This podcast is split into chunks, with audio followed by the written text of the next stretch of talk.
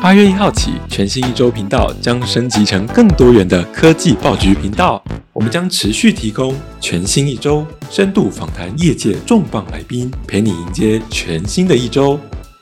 全新一本，一起用阅读改善生活与工作品质，以及全新单元科技早餐，周一到周五早上七点更新热门科技资讯新闻，陪你提神醒脑。科技报局 Podcast 全新登场，记得按下关注，点选追踪。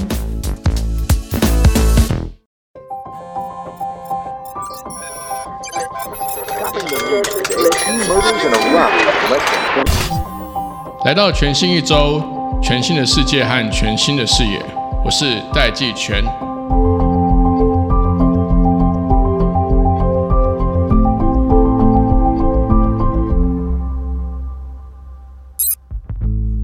今天这集，我们特别邀请到全银支付的总经理刘美玲刘总经理来和我们聊聊全银支付这一间超级混血的公司是怎么发展到今天这个规模的。为什么说它这间公司是超级混血呢？全银支付这间公司，它的投资人包含了这个零售的全家便利超商，以及玉山银行和台新银行，以及 PC Home 电子商务商共同投资成立了这家新的支付公司。全银支付在过去一年之中，它的用户数从八万人快速的成长到超过一百五十万人，它的月交易额从每个月一千六百万元成长到一个月十点七亿元。那今天这一期呢，美林总经理和我们分享了在过去这一年，他怎么领导全银支付达到这样快速成长的速度，他是使用什么样的策略来完成这样子的一个目标呢？那究竟全银支付这间公司未来会走向哪里？在现在全球，包含新加坡或英国，他们都以国家主导政策去推动无现金社会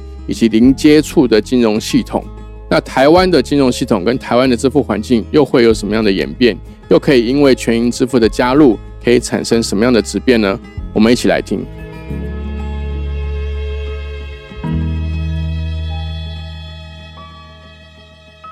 各位听众朋友，大家好。大家也许每天都有用到，但是不一定会意识到的这个全银加配，像我的全家的 App 里面就有全银加配这个功能，我们可以开通。是不是请美玲先跟我们讲一下，我们现在这个全银加配有自己的 App 了吗？因为我们全银加配在诞生的时候只是一个支付嘛，当时一开始，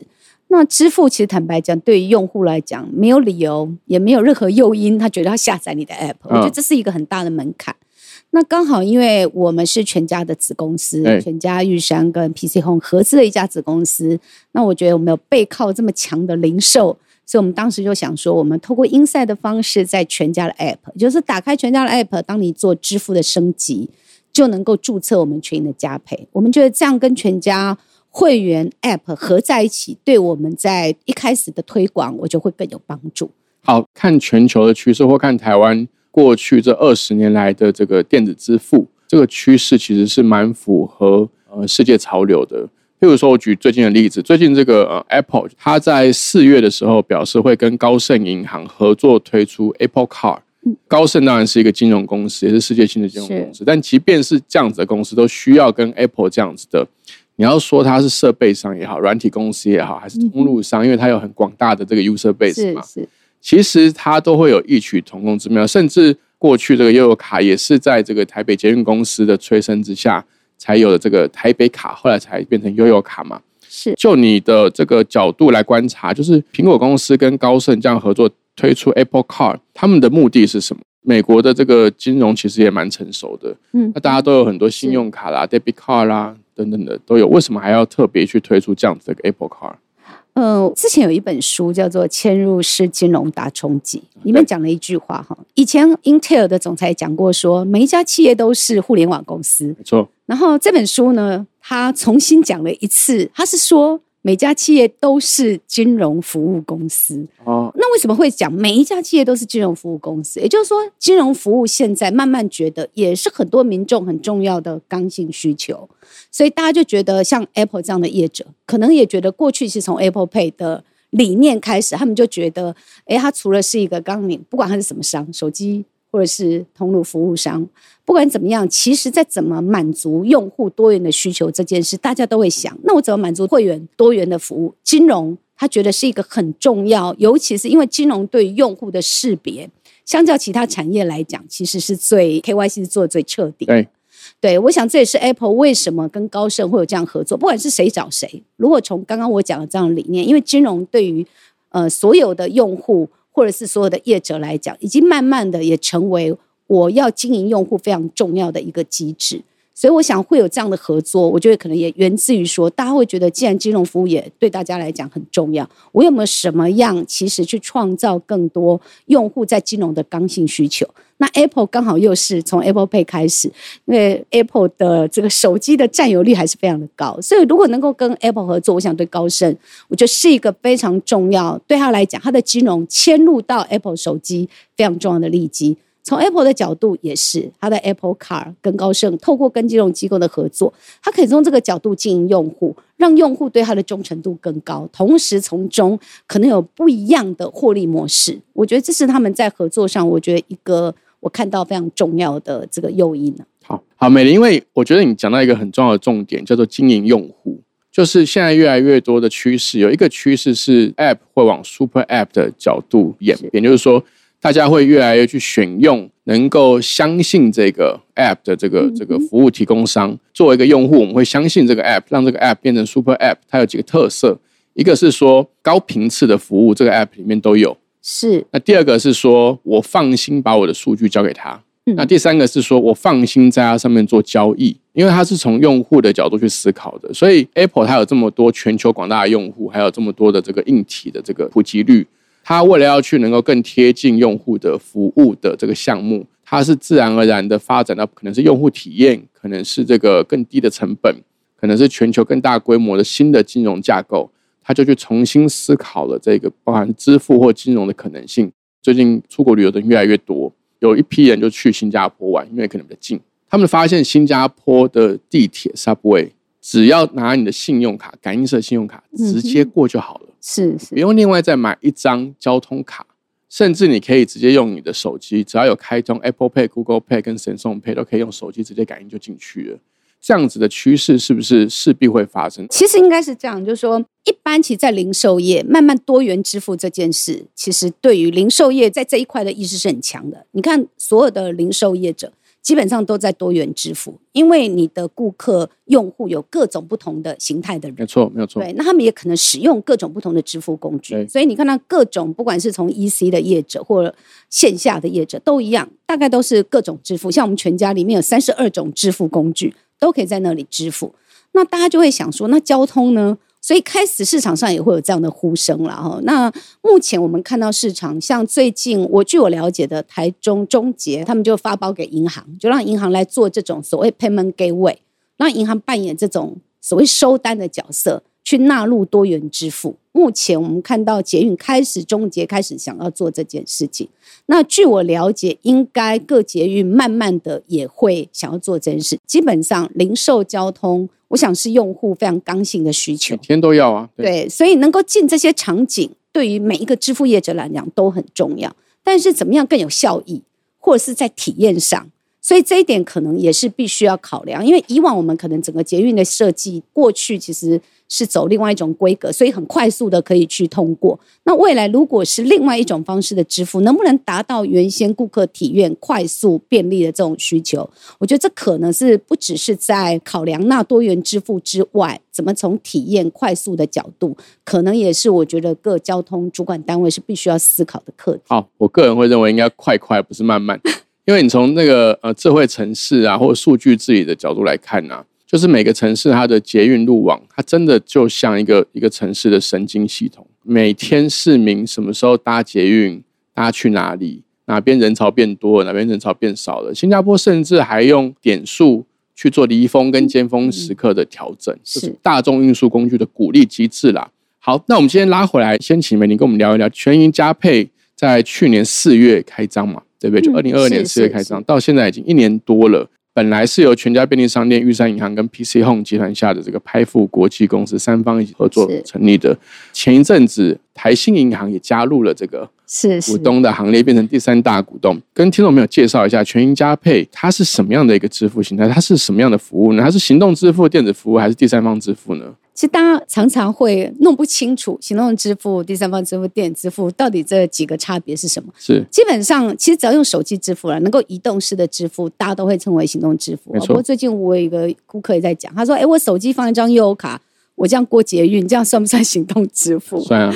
行动就可以了。对行动，对对对。对所以一般来讲，不过大概定义的还是是在手机里面，其实是有行动的机制，对对，然后是可以做支付的，这是属于行动支付。第三方支付呢，其实跟电子支付是很不一样。现在台湾第三方支付有两类。第一类就是提供 B to B 的服务，比方说，我可能这个零售业者、线上的 EC 或线下的业者，我需要收单的服务，也许我需要信用卡，我需要虚拟账号，我需要超商的代收，那就业者专门在做这件事。比方说，家啦，不管是卖吃的、卖衣对服，卖对，比方说绿界、对蓝星、弘扬，大家比较常听我所谓红蓝绿，这种对属于第三方支付，他们就对单纯提供 B to B。对另外一种是属于有 B to B 也有 B to C 的，就我们常会听到拍付，刚刚主持人提到对，还有 Line Pay，其实这些都属于第三方支付，但是他们在消费者端绑的只能是信用卡。嗯，OK，而且他们的 KYC，你其实不需要拿身份证，你能拿信用卡认证就可以。对这属于第三方支付。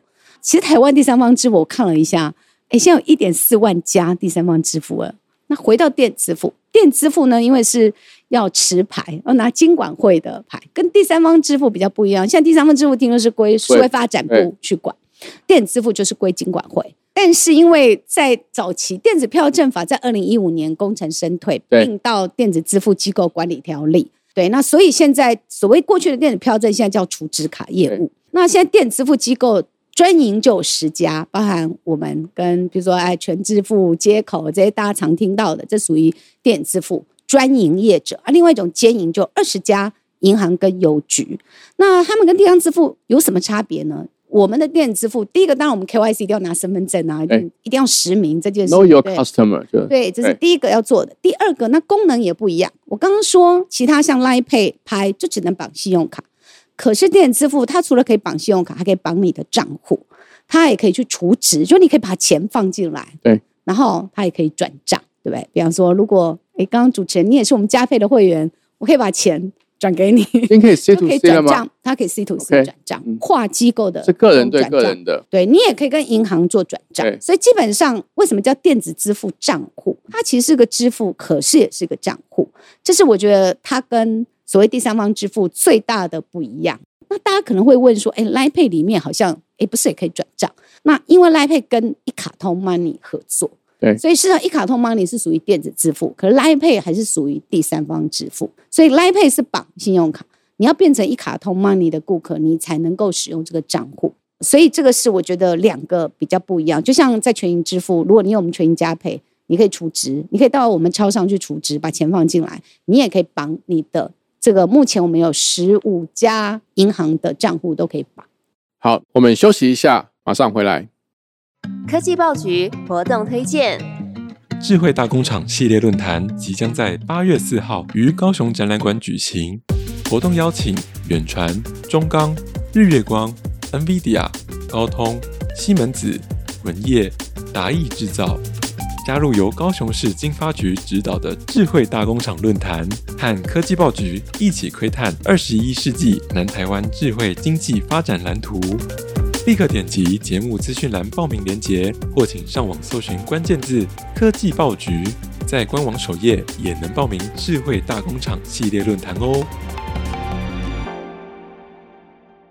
好，我们继续回到节目。我现在可不可以说，现在是一个对于消费者来说，或者是对于整个支付的大的生态系，是一个合纵连横的时代？因为以前的生态系是很单调的嘛。那现在因为呃，从零售一直到 O to O，从线上到线下，然后到现在新零售，甚至这个更多元的支付方式，更多元的国际的软体服务，跟国际的这些呃，我们现在的是 smartphone default 它就有支付功能。所以这个让不同的生态系开始有了很多可以合纵连横的空间。嗯，是是，是不是在这个脉络下，就是主要股东其实是三个不同背景的一个混血的金融科技公司？嗯，是不是就在你刚刚讲的这两个趋势？一个是说提供更好的用户体验的这个趋势，再加上现在这个合纵连横，需要营造出一个对于用户能够提供更好的体验的这个生态系的这个需求。是是。催生出来的这个公司。是我非常喜欢主持人用的合纵连横 这个很有兵法上意识的名词。这边有也对应到一个趋势，刚刚讲顾客体验。第二个就是我觉得为什么会有各种合作连横？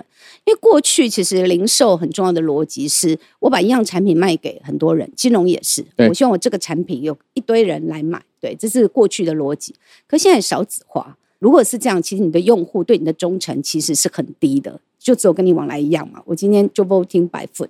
对我可以到别的地方消费，所以现在的逻辑已经改变，现在是希望我把更多的产品卖给同一个顾客。也就是说，我要增顾客的钱包占有率，我一定要更多不同的产品进来，我不能只有呃零售就有很单一的产品，所以我可能就需要某些金融服务进来，所以你就会看到各种的合作联合在这里产生。比方说，我们跟银行就有各式各样的合作，我要能够绑他的信用卡，我跟他有很多呃绑他的账户，我跟他就有很多的这个整合行销，我可能也跟保险公司会有各种不同的合作，我跟金控对？他的保险对我的用户其实来讲也是是我用户所需要的。对，甚至投资理财等等，更看到各种所谓这种合纵联合，有各种不同形态的合作产生，那市场就变得非常的热闹。我回头看啊，过去这一年其实全银支付的成绩是非常漂亮的，就是说谢谢。在这么多对手跟这么多不同的生态系的情况下，其实全银支付从去年这个时间的大约八万人的用户，这个我是根据金管会银行局的资料啦是是是，成长到现在已经突破一百五十万人，那交易额从一千六百多万已经成长到十点七亿，这样子的成长的这个速度跟规模，所以不管是从用户数、代收付的交易额，或是市占率，已经突破了八趴，都是非常才一年哦，都是非常惊人巨幅的成长。你在经营的这个背后思考的哲学是什么呢？经营策略是什么？可以跟听众朋友分享吗？当然，我觉得一开始一家新创，我们就新创嘛，哈建立制度、培育人才、发展资讯，永远是我觉得一家新创最重要的三根很重要的支柱。可在这之外，因为市场，我们算是市场的后进者。当我们出来之后，我就在想说，那市场上有有缺支付吗？真的是没有。其实我都觉得市场上好像在支付上是没有特别痛点哦，这是我自己在看，因为已经有那么多支付在服务，嗯，所以我们一开始在出来的时候就面临那怎么样跟别人不一样。虽然我们有几个强而有力的股东在 support 我们，毕竟超商还是一个高频刚性的场景。可是即使是这样，那我们后续怎么靠自己的力量？除了超商一开始给我的 support，我怎么变成是我在支付金融发展的策略？老实说，我们一开始就一直在讨论，到底市场有什么样的痛点是我们没有看到，而需要我们去满足的。所以，为什么我们一开始的策略会特别提嵌入式支付，就是 payment inside？就我们希望把 payment as a service 这样的概念，那我们就找了一些在市场上，因为既然刚刚主持人在讲生态合纵联合特别重要，那我们就想说，那有没有什么生态圈？他们有一些痛点，那我有没有可能，因为我配角的力量，我都说像周星驰一样最强配角，我有没有成为配角？然后就是协助他们的生态，他们能发展的很好，我自然就能发展的很好。因为以往的死，我们都先想我们自己怎么发展的更好。对。可是我想先想他们能不能发展的更好，而中间需要我们，因为一旦他们好，我们就能好。所以我就从这样的逻辑就开始了我们很重要的不一样的策略，所以我们就做了嵌入式支付，从全家开始，所以我也嵌入了社区，然后嵌入了在所谓新的人资，他们在发展职场金融。啊，当然我也嵌入，因为有些银行他们自己可能做支付是不见得符合成本效益，所以我嵌入到银行。我想先用嵌入去满足他们要经营生态的需求，找到市场上的痛点，这成为我们一开始非常重要的策略了。所以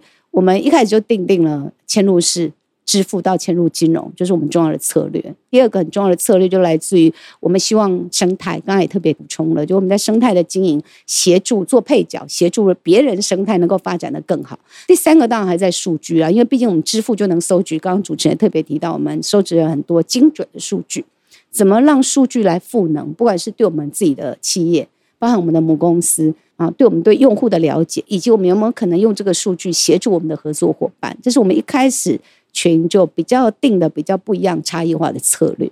听起来你一定很熟知那个《孙子兵法》的兵士篇的。那个兵士篇，它只是讲了一件事情，是说，就是大家要求之于事，不要求之于人。所以所谓的事，其实你刚刚讲的痛点跟外在，你怎么去满足你其他的这些呃厂商，他们现在还想解决但解决不了的东西。这样我可以比较理解为什么你可以在一年内成长这么快。虽然看起来是复杂的这个市场，可是因为你寻求的是你的合作伙伴的痛点，你是因为这个事才决定你们要做这个嵌入式的支付，嗯，是而不是说想都没想，或者突然就推出一个自己的独立 App。因为你一推出自己独立 App，你接下来要碰到问题就是要怎么行销这个 App。那你，行销这个 App，当发现诱因不够的时候，你自然而然就要补贴大家去下载这个 App。这是很大的痛点。对，消费者当然会觉得是甜蜜点啊，对但是消费者的甜蜜有时候就是让我们痛苦对，是我们痛苦。所以其实你很清楚的知道说，这个是要看一下这个市场它的痛点是什么，而且这痛点会移动的。孙子兵法另外一句话叫做“多算胜”，就是你你想的多，你就比较容易会赢。嗯这样，所以其实你跟着这个市场的痛点走，我相信你也看到了一个长的趋势，而不是只是短期的一个点而已。是你甚至可能看到现货面，也就是说，跟你合作的，譬如说全家为什么会这样合作？我猜测一定把他们的核心经营放在会员，怎么样提供是是他的客户更好的商品、更好的服务，还有你的合作伙伴的选择。也是个重要的，因为全银跟全家其实是有个长期的互相需要的关系，嗯，但嗯合作又可以为用户提供很好的体验，这个合作才有可能长长久久。是是我相信全银也不是只有看全家一个一是是个客户合作，没错没错，所以其他更专注在自己的本业，譬如说像零售有零售的本业，甚至电商有电商的本业，全银都可以为他们提供这个嵌入式的这个支付的是是这样的一个服务。那另外一个部分是你刚刚讲的这个跟别人不一样，我用《孙子兵法》的那个那个描述的，那个叫做以奇正胜啦以，其胜嘛，对。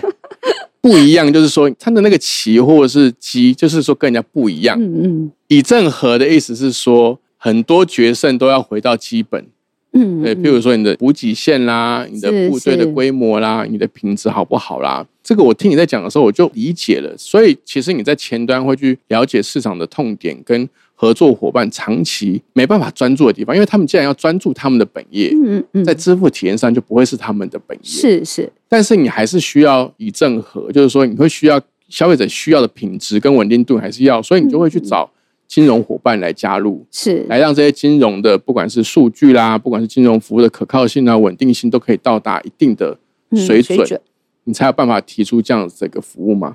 但我非常好奇，你接下来三年的目标是什么？好问题。第一个，我我其实我有想过这件事，就是这三年，因为毕竟有那么多的支付金融品牌，对对，所以如果直化的目标来讲，第一个，我当然还是希望在整个目前专营跟兼营的这些品牌，我们全营能不能够建立自己比较独特的品牌地位？我觉得品牌还是对我来讲，对于经营企业应该是非常非常重要的。所以第一个当然还是品牌。第二个是市占，如果从比较量化的来讲，我目前是其实已经超过百分之八的市占。我觉得一个企业在一个市场要能够有话语权，基本上应该还是要超过十百分之十的市占。我，现在八还要努力，我觉得还不够。我觉得至少要十趴才有所谓的话语权，嗯这是第二个我觉得比较重要的目标。第三个目标，老实说，不只是三年了，我觉得比较重要的是，因为支付，我我想看现在整个所有专营的支付机构，基本上几乎除了你经营的悠游卡之外，又有服务过，对，其实是还有正的这个盈利，其他目前都还是属于亏损状态。对，所以对我来讲，当然我觉得一个企业永续经营，在财务的健全上还是非常重要的。所以我们怎么用最快的速度能够损益两平，找到一个可以获利利基的商业模式。能够可长可久，可以获利 profitable，我想还是一个企业最重要。我想一个企业就是成长嘛，profitable、sustainable，这大概是企业很重要的几个大的关键。那我们全营当然在这一块，我觉得这也是我非常非常重要的目标。因为其实你刚刚提的第一个是品牌，第二个是市占率，是这个我大概都可以想到做法。但第三个，你要让这个公司，因为从支付，因为传统在看支付就是要扩大用户的使用率跟用户量嘛，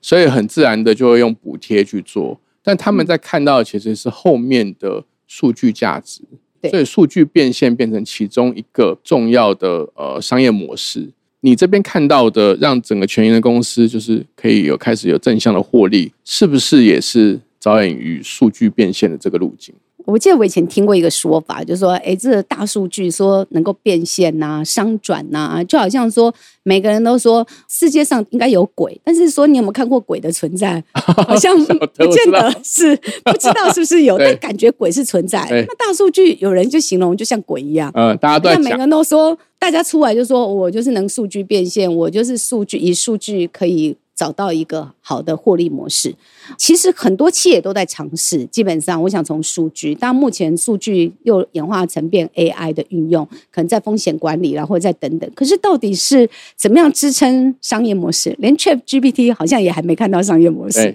所以我也不敢说，我我虽然知道数据感觉是很重要，我也知道很重要，因为对我们就是我们的数据目前还是应用在我们自己内部的使用。举例，我们会去跟全家交叉分析说，哎，我们的用户哪一些人就特别爱咖啡，因为我们跟全家有品相，我知道他的品相，对，特别爱咖啡，我知道哪些用户特别注重体态，我知道哪些用户家里。因为他买宠物罐头，我知道他家里有宠物。对，这时候我们可能，比如说，哎，他既然家里有宠物，我就结合我的合作的金控有保险，宠物险可以卖给他。举例，我们目前想到的比较是，但是我也觉得这比较是还在尝试阶段，就是我自己在经营用户，因为我对用户的了解，我有没有可能透过精准的行销，从他身上可以，就像我刚刚讲，钱包占有率可以多一些，我认为可能未来可能对我们来讲有不一样的获利的机会，但这就是一个机会。他家里有宠物，我跟他推宠物险，真的就能满足他的需求。我这是真的需要一些尝试，